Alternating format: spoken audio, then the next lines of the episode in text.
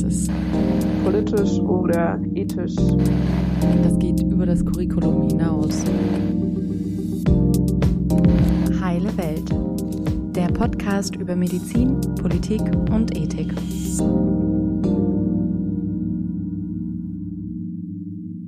Hallo ihr Lieben, ich bin Madeleine und heiße euch ganz herzlich willkommen zu dieser neuen Podcast-Folge. Heroin auf Rezept, sonst wäre ich tot.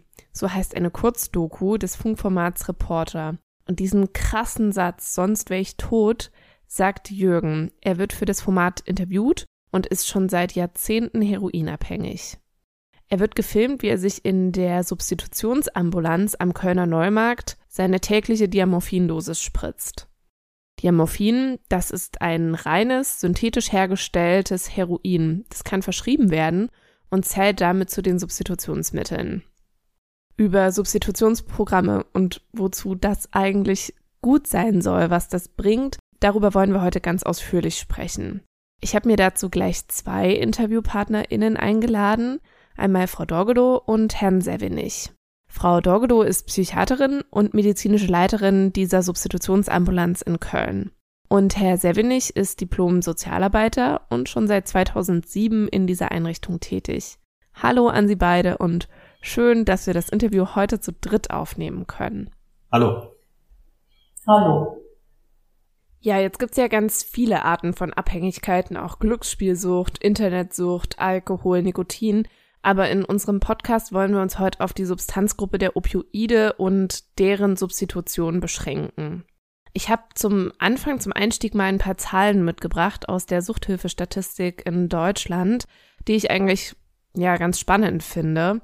Denn in 2019 wurden 360.000 Menschen in Deutschland mit einer Suchtmittelabhängigkeit ärztlich betreut.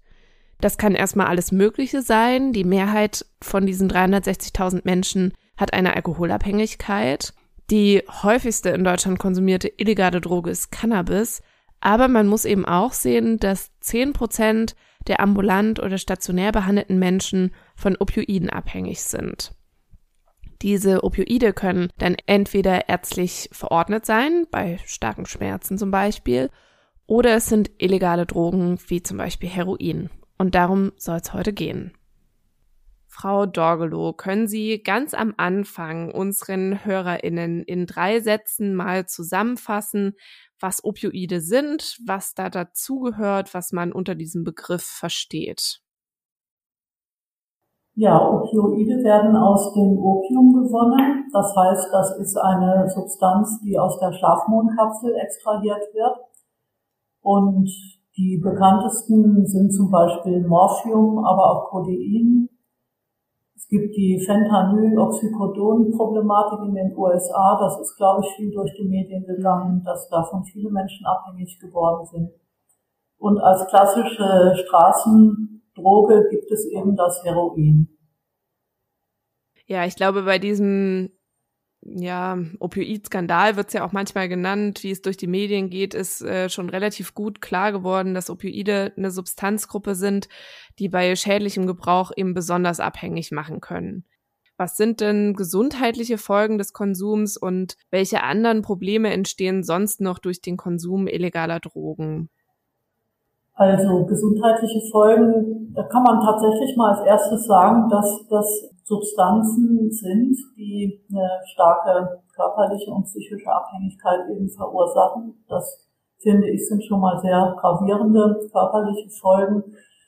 Äh, zur psychischen Abhängigkeit muss man sagen, dass eben dann ein sehr, sehr starkes Verlangen besteht, diese Substanz zu konsumieren. An ähm, körperlichen gesundheitlichen Folgen sind vor allem die Suchtbegleiterkrankungen und Folgeerkrankungen tatsächlich maßgeblich das ähm, Heroin beziehungsweise die Opioide sind weniger toxisch als Alkohol. Man denkt ja immer so, man schädigt sich durch die Substanz selber. Was man da aber sagen kann, ist, also man kann mit Heroin kann man 100 Jahre alt werden, also wenn man reinen Stoff konsumiert und jetzt nicht so diese ganzen Begleitphänomene auf sich nimmt. Interessant. Also so die, die, die Hauptnebenwirkungen, die vielleicht äh, zu nennen sind von dem Heroin selber, beziehungsweise von den Opioiden, sind Nebenwirkungen auf das kardiale Reizleitungssystem. Das kann schon mal ein Problem machen, dass man Herzrhythmusstörungen entwickeln kann. Es kann Einfluss haben auf den Blutdruck. Ansonsten sind die Nebenwirkungen eigentlich im Vergleich zu vielen anderen Medikamenten, die wir kennen, eher banal. Also wenn man jetzt so denkt, so an, an anfängliches äh, Übelkeit, Erbrechen oder ähm, eben auch Verstopfung oder vielleicht Harnverhalt. Das sind alles Probleme, die bei einem Opiatkonsum im Prinzip in den Griff zu kriegen sind und keine Rolle mehr spielen, wenn so ein Gewöhnungseffekt eintritt oder sehr stark abgemildert nur noch sind. Äh, eine wichtige Komplikation, die eintreten kann, in der Regel, wenn man einen Mischkonsum betreibt, zum Beispiel mit Alkohol und Benzodiazepinen noch kombiniert, ist eine Atemdepression. Das ist immer wieder etwas, was man auch beobachten kann, insbesondere wenn unsere Patienten überdosiert sind oder unkontrolliert eben andere Drogen einnehmen. Ansonsten ist das Geschehen eigentlich dominiert durch die Suchtbegleiterkrankung. Das sind die ganzen Infektionserkrankungen, wie zum Beispiel Hepatitis, HIV. Ähm, aber es gibt auch viele Patienten, die respiratorische Probleme haben, die rauchen logischerweise in der Regel. Ähm, der Heroinkonsum kann eben zusätzlich auch, wenn Heroin geraucht wird, die Lunge schädigen, sodass wir viel mit Patienten zu tun haben, die COPD entwickeln. Wir haben ähm, sehr viel zu tun hier auch mit Wundversorgung. Das ist ein ganz großer Bestandteil hier unserer Arbeit. Wenn Heroin gespritzt wird, dann entwickeln sich in der Regel Gefäßverschlüsse. Das kann dann einhergehen mit postthrombotischen Syndromen. Das heißt, die Beine werden dick, die Beine gehen auf. Wir haben Patienten mit massiven Ulzera hier zu versorgen. Es gibt Patienten, die Abszesse entwickeln. Abszesse können durch den ganzen ähm, Körper sich auch entwickeln, also nicht nur an der Einstichstelle. Wir haben immer wieder mit Patienten zu tun, die an ganz unmöglichen Stellen, zum Beispiel an der Wirbelsäule, auf mal äh, Abszesse entwickeln und äh, das ist auch in der Differentialdiagnostik medizinisch teilweise schwierig. Wir kriegen Patienten dann immer wieder zurückgeschickt so mit dem Argument, die haben ja nichts.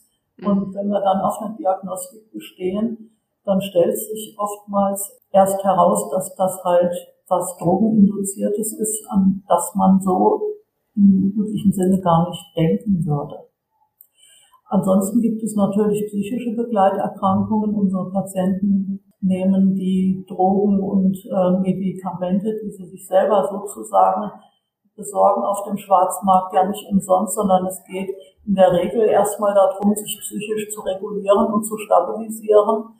Wir haben etliche Patienten äh, mit Psychosen, das heißt, das sind äh, Patienten, die eine sehr starke Wahrnehmungsveränderung auch haben, teilweise mit akustischen Phänomenen zu kämpfen haben, mit Wahnvorstellungen. Wir haben viele Patienten, die depressiv sind oder mit Angsterkrankungen zu kämpfen haben. Und äh, es gibt ja in der Psychiatrie immer noch das Konzept der Persönlichkeitsstörungen, was jetzt gerade so ein bisschen abgelöst wird in den neueren diagnostischen Bewertungen. Aber unsere Patienten sind ähm, häufig Menschen, die sozial verstärkt anecken, kann man sagen, und äh, dadurch eben Probleme haben in Beziehungen, aber auch äh, auf der Arbeit oder wenn sie ihre Interessen bei Behörden geltend machen wollen und äh, die dann eben Drogen oder eben illegal besorgte Medikamente nehmen, um auch sozial anpassungsfähiger zu werden. Ich finde, das darf man erstmal nicht verkennen, dass das auch sowas wie ein Selbstheilungsversuch sein kann. Mhm. Ja, da haben Sie das Bild ja auf jeden Fall schon sehr weit geöffnet für uns. Also nicht nur über medizinische Nebenwirkungen und dieses, ja, eigentlich war Heroin ja auch mal ein Medikament, über dieses, über diesen Stoff gesprochen, sondern auch über Begleiterkrankungen, psychische äh, Komorbiditäten. Herr Sevenig, gibt es denn aus Ihrer Sicht noch was hinzuzufügen? Gerade ist ja Heroin auch eine illegale Droge. Was bringt das mit sich? Bedingt durch die Illegalität ist der Preis der Droge natürlich dann auch hoch und ähm, der tägliche Bedarf ist über das legale Einkommen ähm, unserer Patienten oder der Abhängigen in der Regel kaum zu decken. Das heißt, im Rahmen der Abhängigkeitserkrankung und der Einengung auf den Drogenkonsum kommt es häufig zum Verlust von tragfähigen Beziehungen außerhalb ähm, der Drogenszene. Wir haben oft damit zu tun, dass die Patienten ähm, ihre Arbeitsstellen verlieren, ähm, überschuldet sind, ähm, straffällig werden, um den Drogenkonsum zu decken, in der Folge häufig ähm, auch ihre Wohnung verlieren oder dann von Wohnungsverlust bedroht sind, weil sie nicht mehr in der Lage sind, auch ihre Mieten zu bezahlen. Das sind so die Sachen, die, die so auf der sozialen Ebene passieren und die dann als äh, begleitend auch die psychosozialen Hilfestellungen in der Substitutionsbehandlung ähm, erfordern. Also wir haben viele Patienten, die tatsächlich infolge von Straffälligkeit und Beschaffungsdelikten dann auf äh, Gesamthaftstrafen von ähm, annähernd 10, 15 Jahren über ihre Lebenszeit kommen. Ja, wow. Und das alles mit dem Hintergrund einer Abhängigkeitserkrankung, also einer psychiatrischen Krankheit. Jetzt könnte man ja als Therapiestrategie die Droge auch in Anführungsstrichen einfach entziehen. Was bedeutet im Gegensatz dazu Substitution? Warum wird das gemacht? Und können Sie vielleicht in Anbetracht dieser äh, medizinischen, psychischen und sozialen Komplikationen des Drogenkonsums so die Ziele einer Substitution einordnen für uns? Also erstmal kann man ja sagen, dass äh, eine Suchterkrankung immer eine chronische Rückfallerkrankung ist. Und ähm, ich hatte nochmal nachgeguckt in einer Folie von Professor Scherbaum, der hat den Lehrstuhl für Suchtmedizin an der Uni Essen. Das hat mich sehr beeindruckt. Der hat letztes Jahr nochmal gesagt, dass die Chance auf eine anhaltende Heroinabstinenz unabhängig vom Therapieverfahren allenfalls 20 Prozent beträgt. Das heißt, ähm, man hat ja, früher hat man immer so gedacht, ja, der Königsweg ist die abstinenzorientierte Behandlung. Aber mittlerweile ist man auch in der Suchtforschung so weit, dass man sagt, okay, man hat einen Kanon von Behandlungsmöglichkeiten und eben man muss schauen, dass man für die Patienten die richtige Behandlungsform einfach anbieten kann und äh, sie dann auf ihrem Weg begleiten kann. Es kann ja sein, dass sich doch nochmal auch ein Abstinenzwunsch entwickelt, aber das ist jetzt bei einer Substitutionsbehandlung nicht die Regel. Zu uns kommen in der Regel Menschen, die schon vieles ausprobiert haben, und ähm, die letzten Endes für sich sagen, ich kann ohne diesen Stoff nicht leben. Ähm, ich habe festgestellt, dass ich da, also die sagen das häufig so in dieser Form nicht. Das ist dann schon so ein Weg, bis man da zu einem gemeinsamen Verständnis auch kommt. Aber im Prinzip sagen die, äh, diese mh, hm, Substanz stabilisiert mich. Klar ist das äh, schlimm, wenn ich dem Heroin immer auf der Straße hinterherjage und so mein ganzes Leben darauf ausgerichtet ist. Das schaffe ich auch nicht mehr. Ich will irgendwie so meinen Frieden haben und will so auch meinen Blick auf andere Dinge wieder richten mhm. können. Dass ich ein bisschen gesünder werde, dass ich irgendwie gucke, dass ich doch mit meiner Wohnung zurechtkomme und so weiter. Ne? Also so Leben halt. Und äh, die dann sagen, ähm, ich möchte für das Heroin eben einen Drogenersatzstoff haben, der mir erstens die Entzugssymptomatik nimmt, das Verlangen nach dem Heroin und ähm, der mir eine psychische Stabilität gibt, weil ich mich sonst eben zu ungeschützt, zu instabil fühle. Also das sind die Leute, die zu uns kommen und da würde man auf jeden Fall auch mit einer Substitutionsbehandlung andocken können und den Patienten dann ein Angebot machen. Mhm. Wobei wir äh, auch immer sagen würden, eine Substitutionsbehandlung ist jetzt nicht reduziert auf die reine Vergabe eines Substitutionsmittels. Also so im Idealfall, wenn man sagt, okay, was ist der Königsweg einer Substitutionsbehandlung, würde man immer auch die hausärztliche Behandlung damit einbeziehen ins Paket und die psychiatrische Behandlung plus die sozialarbeiterische Begleitung. Okay, ich habe jetzt rausgehört, dass auf jeden Fall große Vorteile einer Substitution darin liegen, dass der Druck, das Heroin wieder einzunehmen, abnimmt und dass auch auf der anderen Seite ähm, so soziale und psychische Komplikationen oder dass es da eine Stabilisierung geben kann. Also dass man eben nicht mehr diese, diese Kriminalität nachgehen muss, wenn man in so einem Programm eingeschlossen ist und auch auf andere Wege, da kommen wir auch später nochmal drauf, zu einer Stabilisierung das beitragen kann. Was gibt es denn dann für Möglichkeiten, Opioide zu substituieren? Was gibt es da für Programme, für Medikamente? Es gibt verschiedene Substitutionsmittel. Substitutionsmittel werden in aller Regel oral eingenommen. Das älteste Substitutionsmittel, mit dem in den 90er Jahren die Substitutionsbehandlung auch angefangen hat, ist das Methadon. Mhm. Methadon ist ein Razomat für die medizinisch Gebildeten unter uns. Ich muss das immer wieder ein bisschen klar machen. Ich bin ja auch schon älter. Also das ist äh, DL-Methadon und ähm, Davon abgeleitet gibt es noch das Polamidon, das ist dann nur die linksdrehende Komponente. Man kann sagen, dass beide Substanzen vom Wirkungsprofil her gleich sind. Es gibt immer mal wieder Patienten, die sagen, sie vertragen das ein oder andere besser.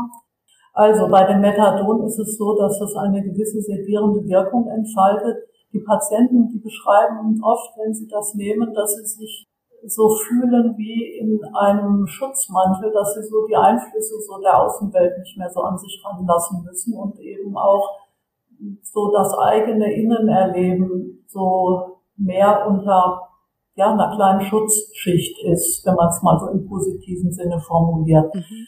Manche fühlen sich durch das Methadon aber zu stark sediert. Mhm. Ähm, es gibt ein anderes Substitutionsmittel, das ist das Buprennadikt. Subutex, ne, ist so ein bekannter Name. Das ist ein Medikament, was gerne vom Berufstätigen eingenommen wird, weil das, da ist man super klar darunter und hat ne, keinerlei Sedierung. Das ist ganz interessant, dass manche Leute sagen, nee, da bin ich zu klar, da komme ich einfach nicht mit zurecht, bitte gebt mir mal Methadon zurück. Ne? Ich mhm. brauche einfach so diesen Schutz um mich rum. Ne? So, aber so unsere berufstätigen Patienten, die nehmen das ganz gerne. Manche kommen damit nicht gut zurecht, weil die sagen, das nimmt mir den Entzug nicht deutlich genug und ähm, ich fühle mich damit zu wackelig. Mhm. Okay, interessant auch die unterschiedlichen Einsatzmöglichkeiten. Ich glaube, da wird deutlich, dass für jeden Patient, für jede Patientin das Richtige gefunden werden muss. Hm, wie kann man denn in eine Substitutionstherapie eingeschlossen werden? Ich habe nachgelesen, dass in Deutschland zurzeit etwa 70.000 Menschen die Substitution oder ein Substitutionsprogramm nutzen, um die Abhängigkeit zu behandeln. Wie kommt man in ein solches Programm rein? Naja, also es ist so, dass natürlich ähm, die Möglichkeit der Substitutionsbehandlung auch unterhalb der, innerhalb der Abhängigen durch Mundpropaganda ähm, tatsächlich ähm, auf die Behandlungsstellen hingewiesen wird. Und die meisten der Patienten, äh, die zu uns kommen, kommen tatsächlich und stellen sich eigeninitiativ hervor. Aber natürlich gibt es auch äh, Vermittlungen aus dem Drogenhilfesystem. Äh, das können Streetworker sein, die auf der Straße unterwegs sind und die ähm, Abhängigen ganz niedrigschwellig ähm, auf der Szene ansprechen. Es äh, sind ähm, Vermittlungen aus den ähm, Kontaktläden, Kontaktanlaufstellen für Drogenabhängige, wo so eine Basisversorgung erfolgt, wo die Abhängigen dann tatsächlich sich aufhalten können, die obdachlosen Abhängigen sich aufhalten können, mit Lebensmitteln versorgt werden, medizinisch grundversorgt werden.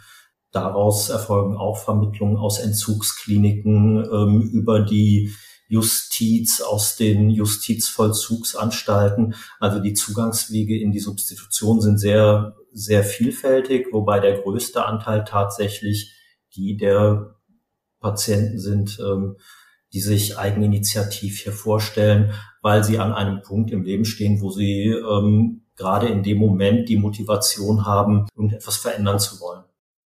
Mhm. Gibt es denn irgendwelche harten medizinischen Kriterien, wer dann eingeschlossen werden kann in diese Therapieform? Grundsätzlich äh, steht die Therapieform allen Menschen offen, die die Diagnosekriterien für eine Abhängigkeitserkrankung von Opioiden erfüllen. Okay.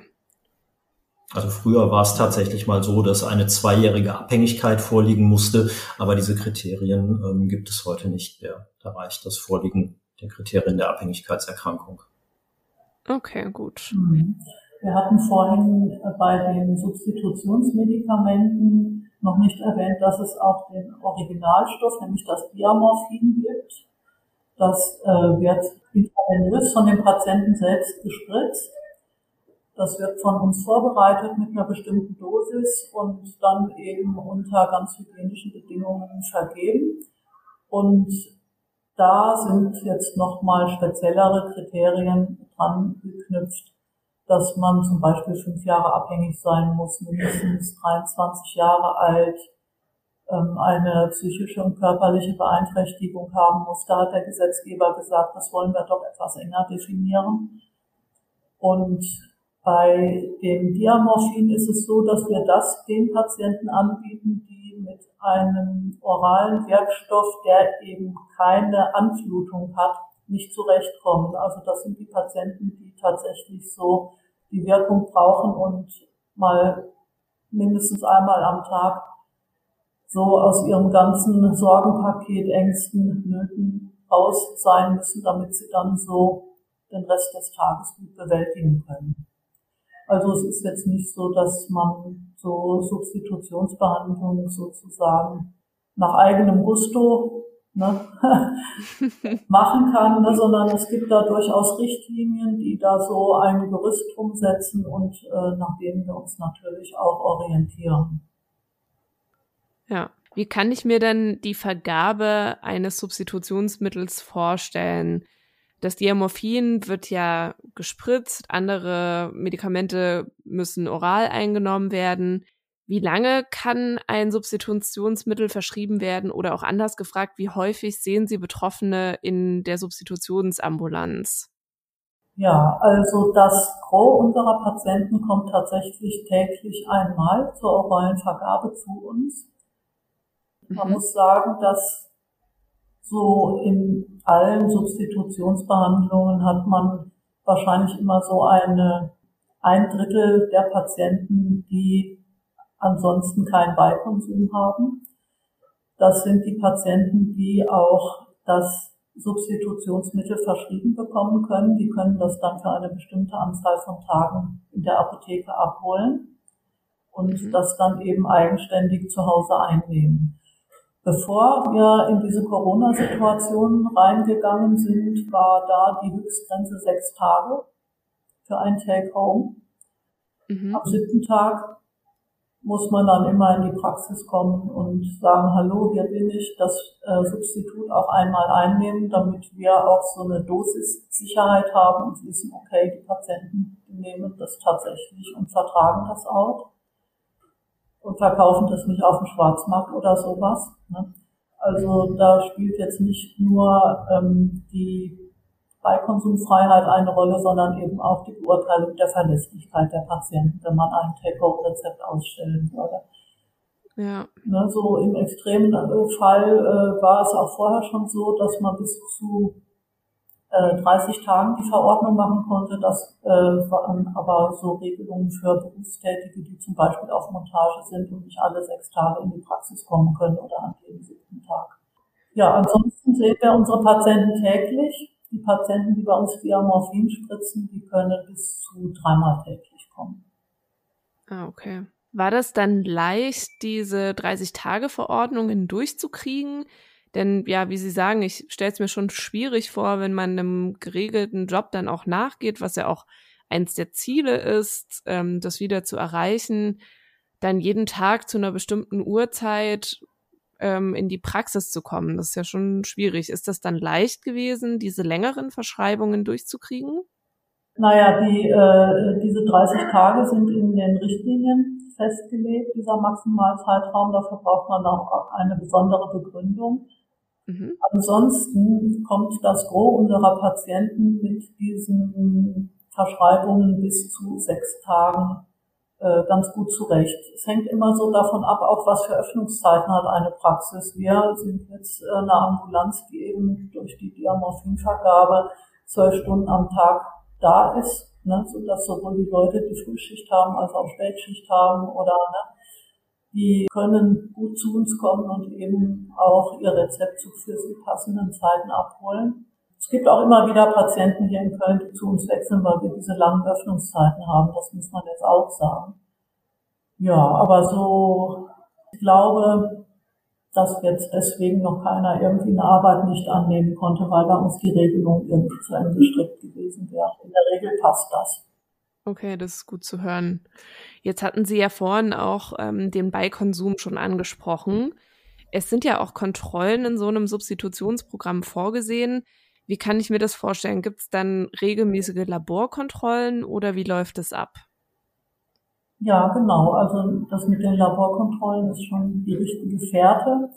Wir äh, machen Beikonsumkontrollen viermal im Quartal. Das ist auch das, was die Behandlungsrichtlinien vorsehen.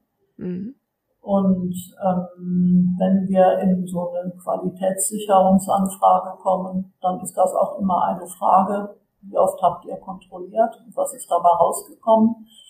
Wir können Kontrollen natürlich auch anlassbezogen machen. Also wenn wir den Eindruck haben, da läuft die Behandlung gerade aus dem Ruder, würden wir auch anlassbezogen äh, gucken.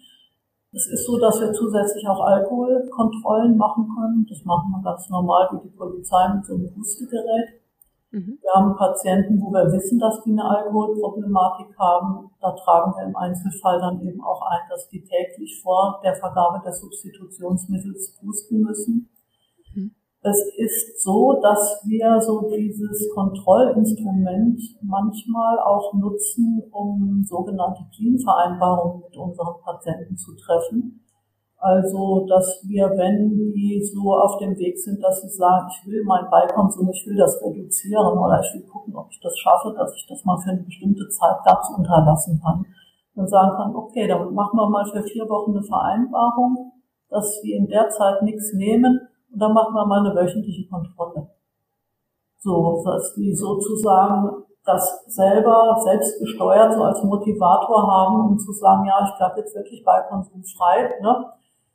Wird natürlich flankiert von ähm, äh, stützenden Gesprächen. Ne? Und dann kann man dann so peu à peu dann im Idealfall auch dann sowas aufbauen, dass man sagt, okay, dann verlängern wir doch den Zeitraum mal oder trauen Sie sich das zu oder ne, wenn jemand ins Take-Home will, dass man dann sagt, okay, wir machen mal wöchentlich eine Kontrolle, gucken, wie stabil sie werden, ähm, dass man das auch als Motivator durchaus nehmen kann und jetzt nicht nur so als fremdbestimmtes Kontrollinstrument.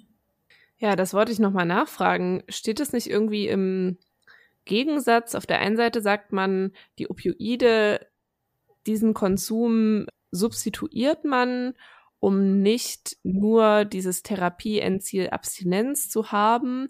Und auf der anderen Seite lässt man ähm, die Alkoholabhängigkeit nicht zu oder ähm, den Beikonsum. Was ist denn das Problematische an diesem Beikonsum?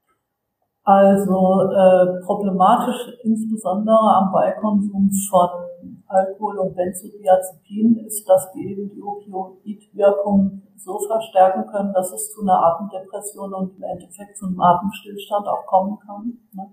Mhm.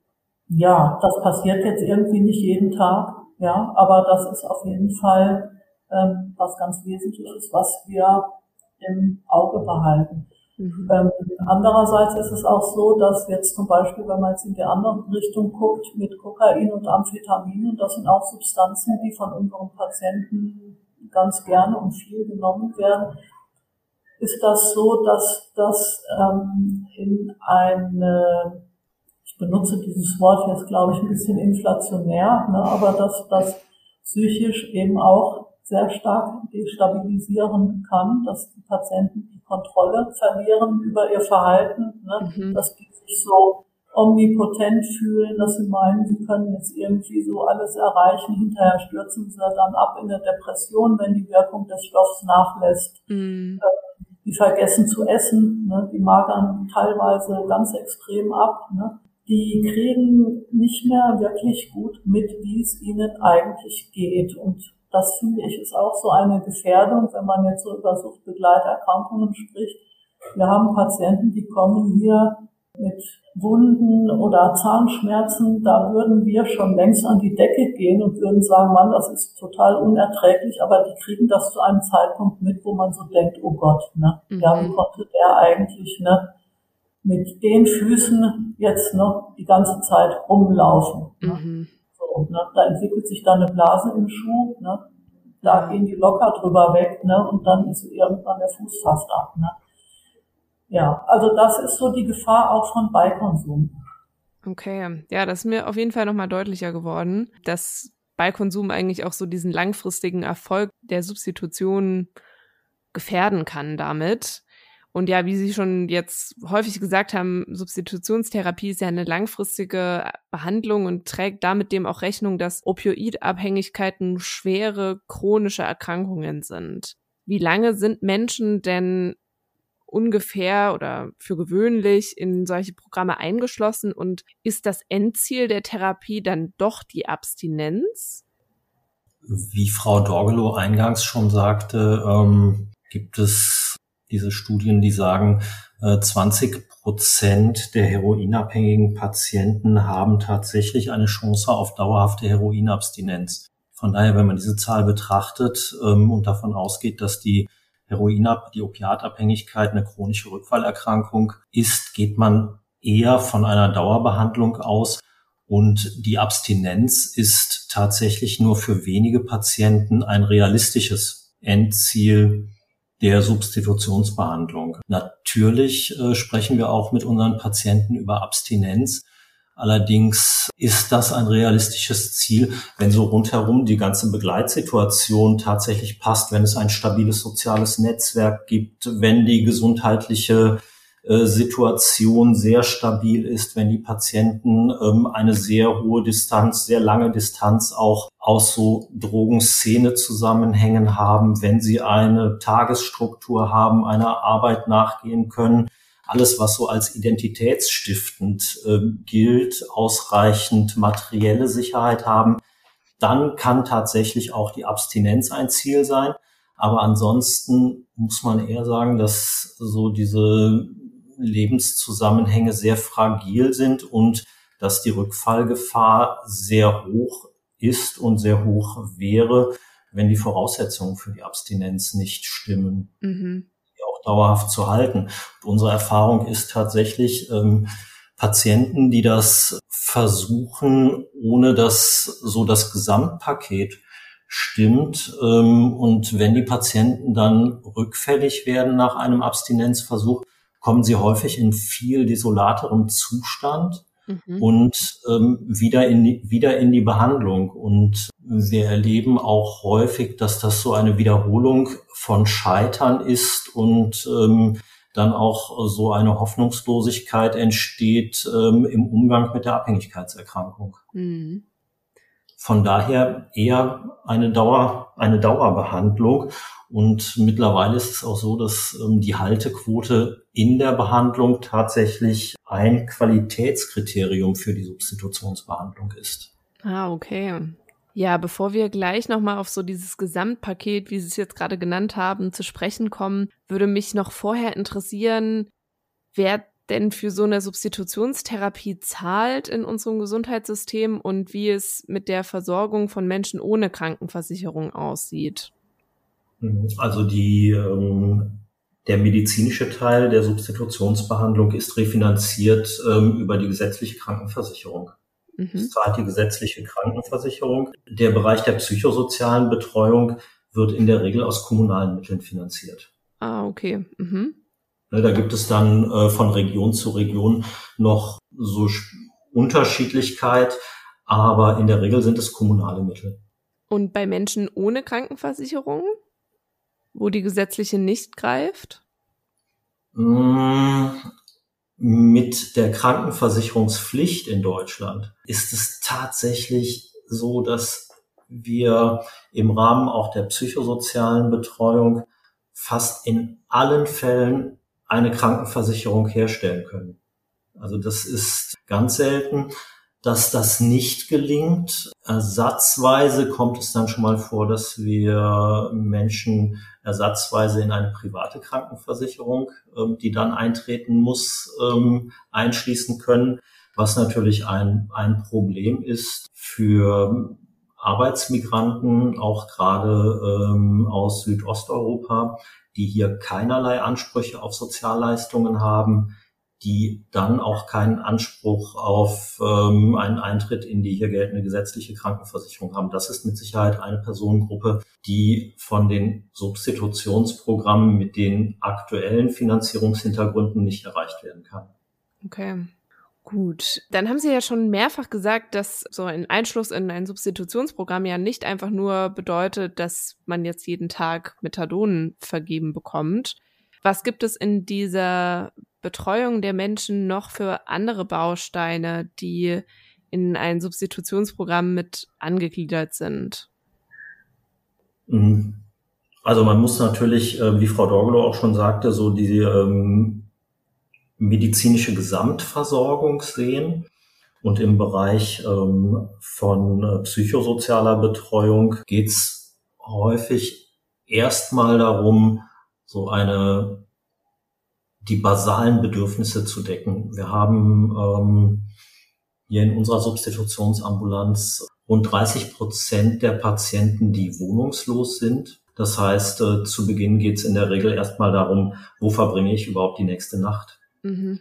Wie komme ich in den Leistungsbezug, in einen geregelten Leistungsbezug? Wie gehe ich mit äh, meinen juristischen Problemen um? Wie kann ich eine Inhaftierung vermeiden?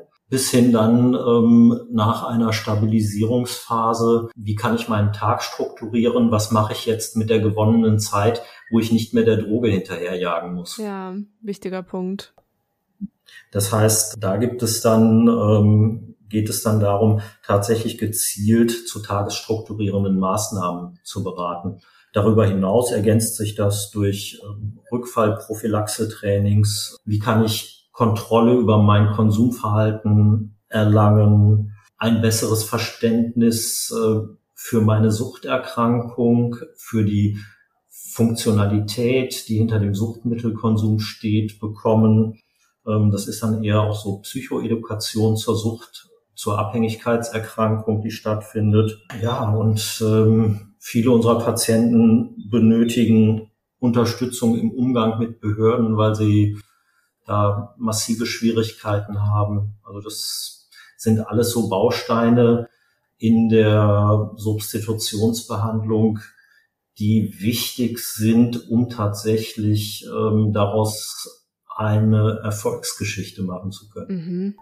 Ja, da ist eigentlich auch schon schön rausgekommen, dass so diese rein medizinische Behandlung Grenzen hat. Also es ist eben nicht nur die Substitution, wo sehen Sie denn so den Benefit oder vielleicht auch noch Verbesserungsmöglichkeiten in der gemeinschaftlichen Betreuung zwischen MedizinerInnen und so einer Sozialarbeiterperspektive?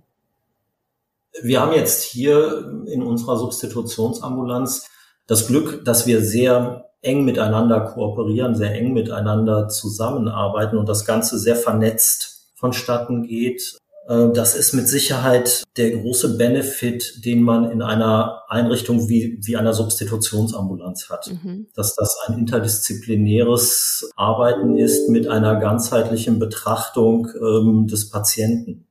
Ähm, das ist in anderen Substitutionssettings ähm, nicht zwingend der Fall. Also es gibt durchaus auch Substitutionsbehandlungen, die ähm, gänzlich ohne psychosoziale Betreuung laufen ähm, in niedergelassenen Arztpraxen, wo es dann ähm, dem Patienten selbst überlassen wird, sich Unterstützung im psychosozialen Sektor zu suchen. Mhm.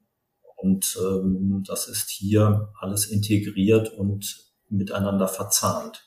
Okay. Ja, vielleicht da nochmal die Frage an Frau Dorgelow. Wie funktioniert das denn bei Ihnen in der Einrichtung mit der Behandlung der Komorbiditäten, sowohl körperliche als auch psychische? Hm. Also wir bieten zu allen Vergabezeiten, die wir hier haben, Sie müssen sich das so vorstellen, dass das so Blöcke sind. Wir fangen morgens mit Diamorphin an, dann geht's mit Methadon weiter, dann Diamorphin und so weiter.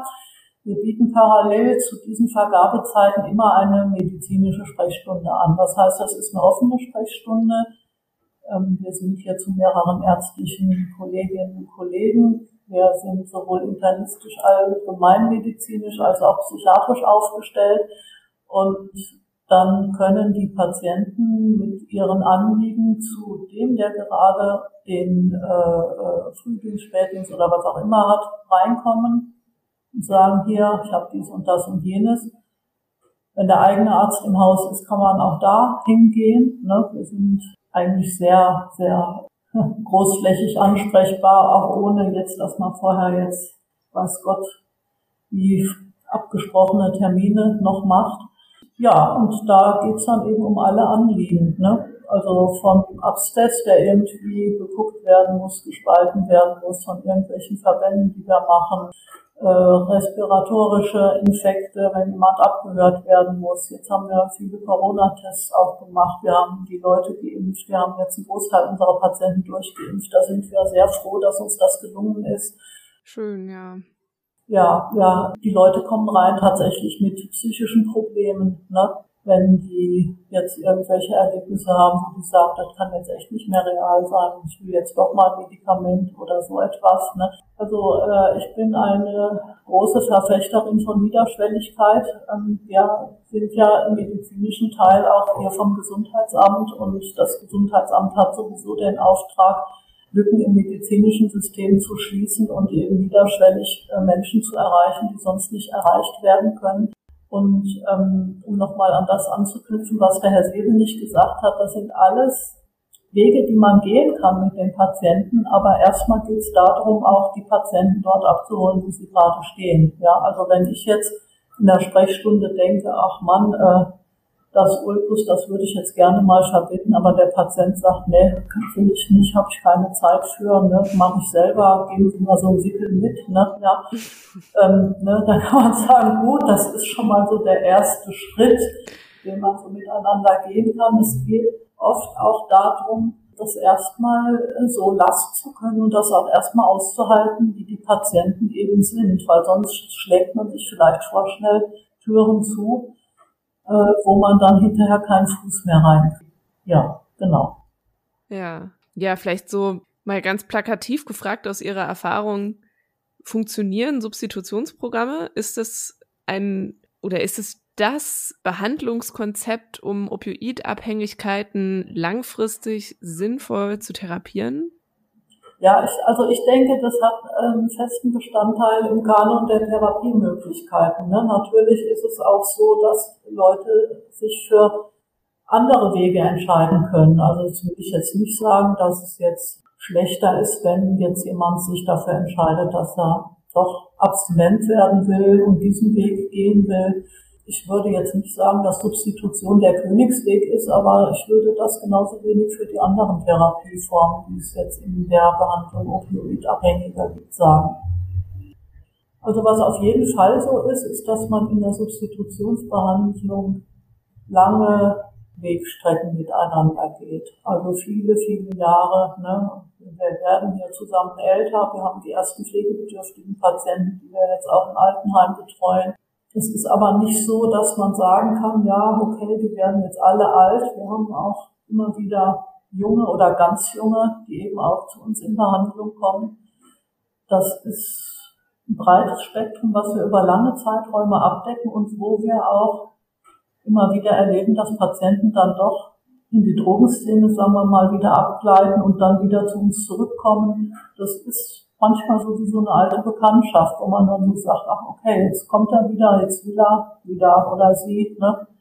Ja. Sich hier mal wieder was abholen und mal gucken, vielleicht geht dann doch der nächste Schritt. Ja. Ja, ähm, Sie kennen Ihre PatientInnen bestimmt sehr, sehr lange, wenn das so langfristige Behandlungskonzepte sind. Vielleicht noch eine Frage, gibt es auch etwas, wo Sie sagen, okay, da bräuchte es auch politisch vielleicht eine Veränderung in unserem Gesundheitssystem bezogen auf Substitutionen und Opioidabhängigkeiten? Ja, über die Frage haben wir vorhin nachgedacht, wer jetzt Ebelich und ich. Wir haben jetzt so gedacht, warten wir mal, was jetzt überhaupt die nächste Bundesregierung, wie die sich so zusammensetzt und was die so macht. Mhm.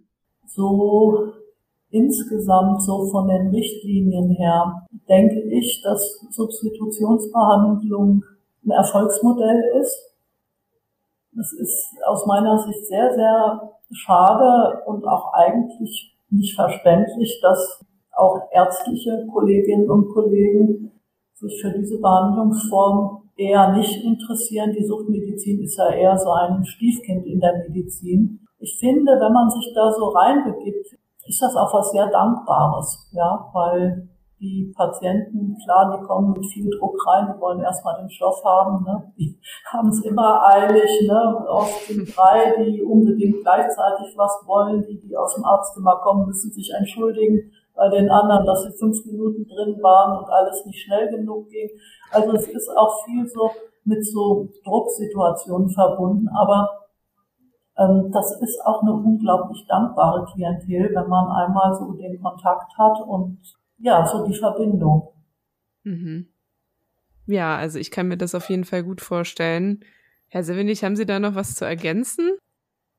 Also da, dem kann ich, dem kann ich tatsächlich nichts mehr hinzufügen. Frau Gorgelow hat das, hat das sehr gut, sehr gut beschrieben. Und ähm, ja, wie gesagt, für mich ist nochmal wichtig, ähm, auch zu unterstreichen, dass ähm, ja die Substitutionsbehandlung tatsächlich neben der medizinischen Behandlung auch die Behandlung der psychosozialen Situation zwingend erfordert, weil nur dann können auch die medizinischen Maßnahmen tatsächlich greifen und je vernetzter das ist, desto besser. Ja, sehr schön nochmal zusammengefasst. Vielleicht zum Abschluss, was sind die wichtigsten Punkte, wo Sie sich wünschen würden, dass das unsere HörerInnen und potenziell auch ähm, angehende Ärzte und Ärztinnen oder angehendes Gesundheitspersonal mitnimmt aus diesem Podcast? Weil, wie Sie schon sagen, Substitutionsbehandlung und ähm, das Konzept ist in der Medizin irgendwie stiefmütterlich behandelt und nicht alle ähm, kriegen da in ihrem Ausbildungsweg was mit dazu. Wenn ich mir was wünschen könnte, würde ich sagen, es wäre schön, wenn die Studentinnen und Studenten, die das jetzt sich anhören, dass die so ein Verständnis dafür entwickeln würden, dass Substitutionsbehandlung tatsächlich was nutzt. Dass man da jetzt nicht nur irgendwie Opioide ausgibt ähm, mit zweifelhaftem Erfolg und die Menschen bleiben doch im Elend. Ich glaube, das haben wir so versucht, doch ganz gut so rauszuarbeiten, dass das tatsächlich so ein Weg auch so in die Gesundung sein kann, körperliche und psychische Gesundung und eben auch so in äh, Wohnraumarbeit, Beziehungen, ne, dass sich das alles wieder entwickeln kann. Und wir hatten vorhin nochmal überlegt, ähm, es wird ja auch oft gesagt, na, ist auch viel rausgeschmissenes Geld, was man jetzt so in diese Leute reinsteckt. Aber wenn man es jetzt mal so ganz brutal volkswirtschaftlich sieht, ist Substitutionsbehandlung sehr preiswert im Vergleich dazu, was man sonst investiert, wenn Leute inhaftiert sind oder eben arbeitslos bleiben oder äh, wahnsinnige Kosten für die Krankenkassen verursachen, weil sie sich eben nicht um ihre Gesundheit kümmern können intensivmedizinisch behandelt werden müssen und so weiter und so fort.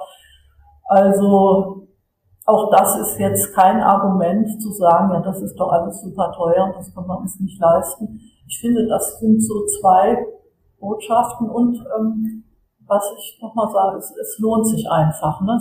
diesen Bereich anzugucken, sei es nur, wenn man vielleicht auch mal ein Praktikum macht oder eine Hospitation oder so etwas. Ne? Also wir in Köln sind dafür immer offen, wir bieten das sehr gerne an um mal so in diesen Bereich reinzuschnuppern. Ja, vielen lieben herzlichen Dank an Sie beide, Frau Dorgelow und Herr Servenig, für dieses so aufschlussreiche und super interessante Gespräch. und auch ja die Einblicke in Ihre Arbeit in der Substitutionsmedizin. Vielen lieben Dank. Ja, sehr gerne. Ja, bitte gerne. Genau, Substitution ist ja, wie ich eigentlich schon gesagt habe, eins der vielen Themen, die im Studium in dieser Tiefe nicht besprochen werden können. Und ich bin wirklich froh, dass wir das jetzt an dieser Stelle nochmal nachgeholt haben. Es ist auch angeklungen, und das ist mir auch nochmal wichtig, dass Abhängigkeiten ja echt mit vielen Stigmata verbunden sind. Und ja, da gilt es, die zu überwinden. Dazu wollen wir einen Teil mit diesem Podcast auch beitragen. Ich kann euch dann als Empfehlung nur auch unseren Podcast aussprechen zur Versorgung wohnungsloser Menschen und auch zur Entstigmatisierung psychischer Erkrankungen. Hört da unbedingt mal mit rein. Und ansonsten hören wir uns ganz bald wieder. Ich freue mich über euer Feedback. Wie gewohnt könnt ihr das an heiler.welt.posteo.de schicken. Und alle Quellen findet ihr auch wie immer auf www.heileweltpodcast.com. Dann bis ganz bald.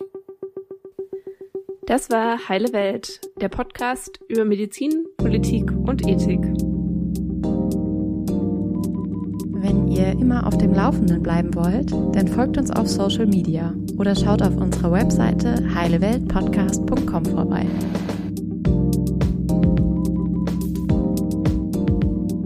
Ihr habt Feedback, Themenvorschläge oder was anderes auf dem Herzen? Lasst es uns gerne per Mail an heile.welt.posteo.de wissen.